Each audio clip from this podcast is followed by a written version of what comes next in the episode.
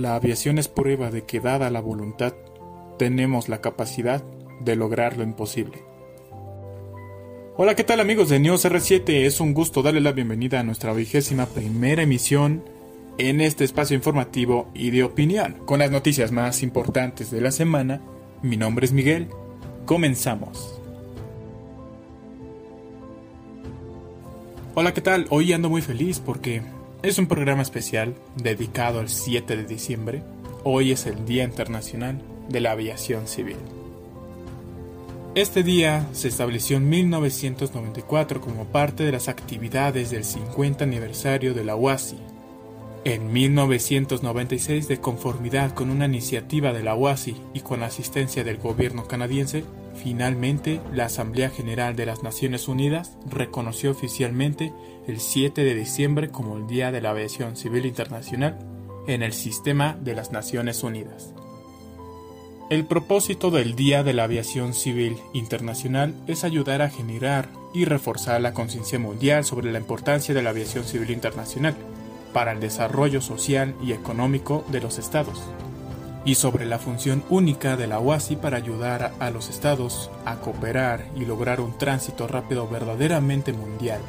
La importancia de la aviación como motor de la conectividad global nunca ha sido más relevante para los objetivos del Convenio de Chicago estos son considerar los vuelos internacionales como facilitador fundamental de la paz y la prosperidad mundial.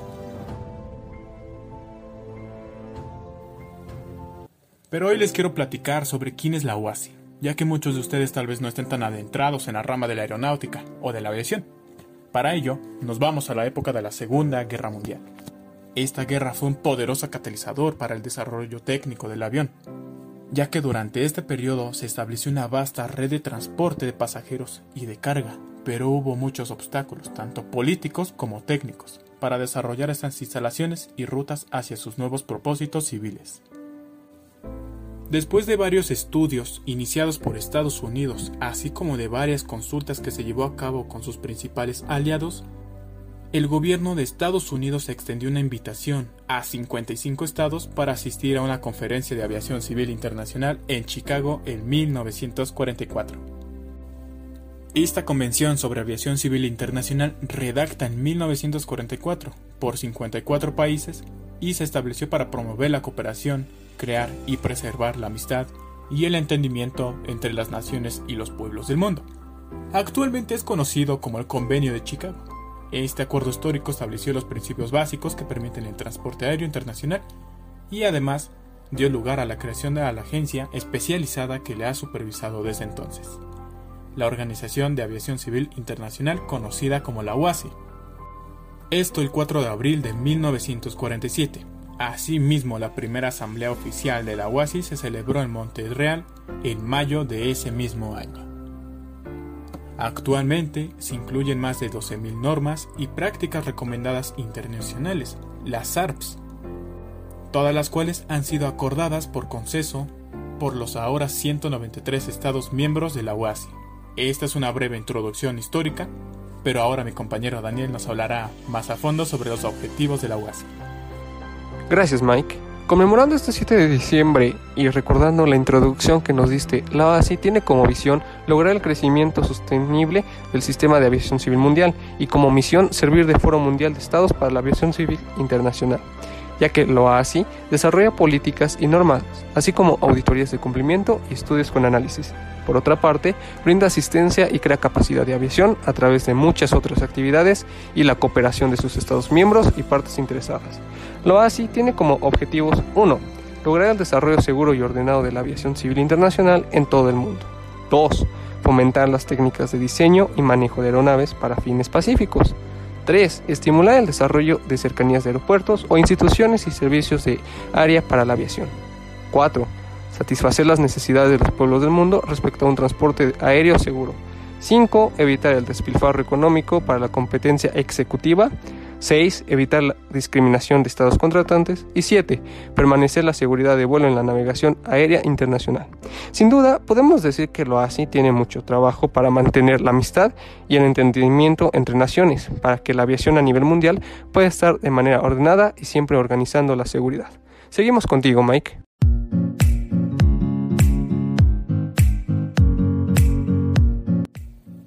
Es sorprendente lo bien que tiene trazadas sus metas a cumplir esta parte la UASI, pero como sabemos una organización con un trabajo tan importante tiene que estar organizada de manera eficiente entre ella misma.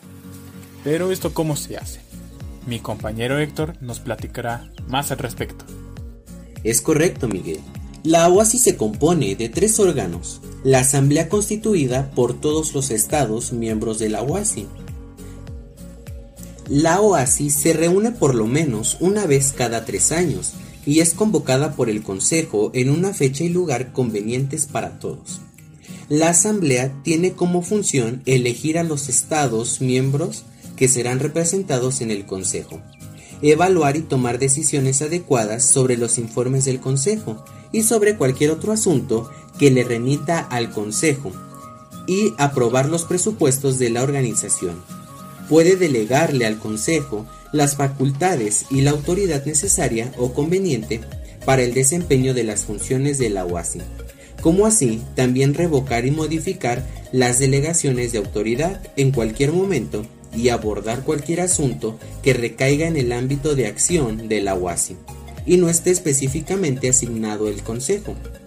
Por otra parte, el Consejo incrementa la capacidad del Sistema Mundial de Aviación Civil se centra principalmente en mejorar la infraestructura de navegación aérea y aeródromo, así como desarrollar nuevos procedimientos para optimizar el rendimiento del sistema de aviación. Y finalmente, la Secretaría General, esta última se divide en cinco oficinas, como por ejemplo la número 1, la Dirección de Navegación Aérea. Número 2, Dirección de Transporte Aéreo. Como tercero, Dirección de Cooperación Técnica. Cuarto, Dirección de Asuntos Jurídicos y Relaciones Exteriores. Y finalmente, la número 5, Dirección de Administración y Servicios. Estas reportan directamente al Secretario General de Finanzas, Evaluación y Auditoría Interna, Comunicaciones y las siete oficinas regionales de la OASI. Ahora bien, Hablaremos sobre los últimos acontecimientos en la aviación internacional, empezando por el 4 de noviembre de este año, 2021, esto con el formato mundial de notificación, Global Reporting Format, es decir, el GRF, el cual nos ayuda para evaluar y notificar el estado de la pista, contribuyendo a mitigar los riesgos de las salidas en la pista, que sigue siendo la forma más común de accidentes en la aviación. La armonización de la evaluación y notificación del estado de la pista no solo trae beneficio para la seguridad operacional de la misma, sino que también se tiene un beneficio en la eficiencia y sostenibilidad, mediante una mejor planificación de la eliminación de contaminantes, un uso más eficaz del deshielo y otros tratamientos. Por otra parte, el secretario general del OASI, Juan Carlos Salazar, señaló que la experiencia operacional que se adquiere durante el próximo invierno, junto con las estaciones de lluvias y del monzón en diversas partes del globo, brindarán excelentes oportunidades para revisar y mejorar la implementación. Y bueno, para quienes no lo sepan, un monzón es un viento que sopla desde Asia, que en los meses de invierno va desde el continente hacia el océano con dirección noroeste, y en verano es al contrario, va desde el océano hasta el continente, pero con dirección suroeste. Pasando ahora al 26 de noviembre de 2021, con la conferencia de alto nivel sobre COVID-19, el presidente del Consejo de la OASI, Salvatore Shakitano, alentó a los líderes de la aviación a continuar buscando la innovación y la cooperación como un medio para abordar los desafíos interrelacionados de cambio climático y recuperación pandémica. Esta es una respuesta al hecho de que el sector de la aviación se encuentra en los albores de una nueva era de innovación en el diseño y la operación de aeronaves, que toca la seguridad, la protección, la eficiencia y la sostenibilidad de la aviación de manera muy profunda e interrelacionada, y exige un enfoque holístico, el enfoque de la integración. Y justamente, Cristian, el tema que tocas es importante, ya que actualmente lo hace integrado los RPAs como aeronaves. Sí, como aeronaves. Y bueno, Empezando por el 2014, lo y destacó las prioridades sobre la gestión de un espacio aéreo seguro y armonizado para los RPAs. Sin embargo, para el 2018 se dieron declaraciones afirmando la necesidad de contar con marcos reglamentarios dinámicos que puedan ser integrados a la red mundial de la aviación, junto con las innovaciones del tránsito aéreo no tripulado sin comprometer la seguridad operacional.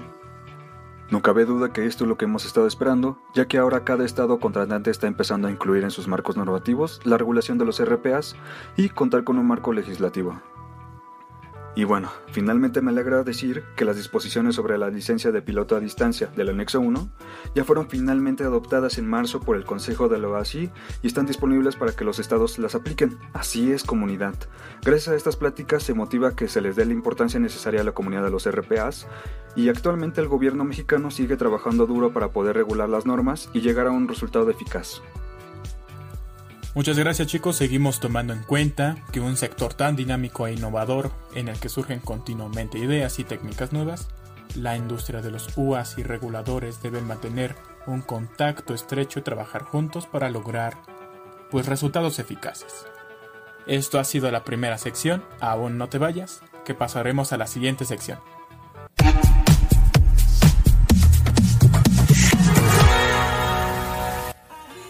Hola, sean bienvenidos a esta segunda sección. Qué bueno que se quedaron. Esta es la sección Aventurándonos, donde mi compañera Abby nos tiene interesantes noticias. Vamos contigo, Abby. Muchas gracias, Mike. Seguimos conmemorando este día especial para todos los que formamos parte del sector aeronáutico. Y en esta sección volvemos con las entrevistas con personas que fueron o incluso siguen siendo parte de la aviación. Y me encantaría que nos explicaran ¿Qué te ha enseñado la aviación? ¿O cuál ha sido su mejor aprendizaje y sobre todo la experiencia que te ha dejado estar en esta rama? Así que los escuchamos. Hola, mi nombre es Diana Rodríguez Osayas.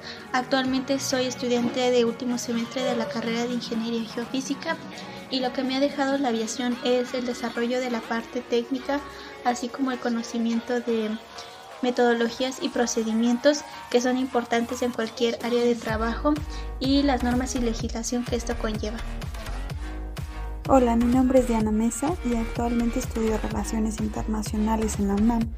Aunque ya no me dedico al rubro de la aeronáutica, sí concluí mis estudios medios superiores como técnico en la ministeria. Sin embargo, esta etapa me dejó muchos aprendizajes, dentro de ellos la disciplina y el enfoque a los detalles, ya que en este rubro, si se comete un error por mínimo que sea, puede costar la vida de muchas personas. ¿Qué tal comunidad RPAs? Mi nombre es David, soy egresado de CECIT número 7, estudié la carrera de técnico en aeronáutica y actualmente continúo mis estudios en la Escuela Militar de Mantenimiento y Abastecimiento. El haber estudiado la carrera de técnico en aeronáutica desde mi nivel medio superior me ayudó en mi proceso de adaptación al medio militar ya que dentro del medio debemos aprender a trabajar bajo presión, y esto nos lleva a ser personas más observadoras y analíticas en cada una de nuestras acciones que ejecutamos, ya que nuestra misión principal es siempre cumplir con el trabajo, en tiempo, forma y sobre todo eficiencia. Hola a todos, mi nombre es Omar Alberto Bernal Mejía y soy ingeniero en aeronáutica egresado del Instituto Politécnico Nacional.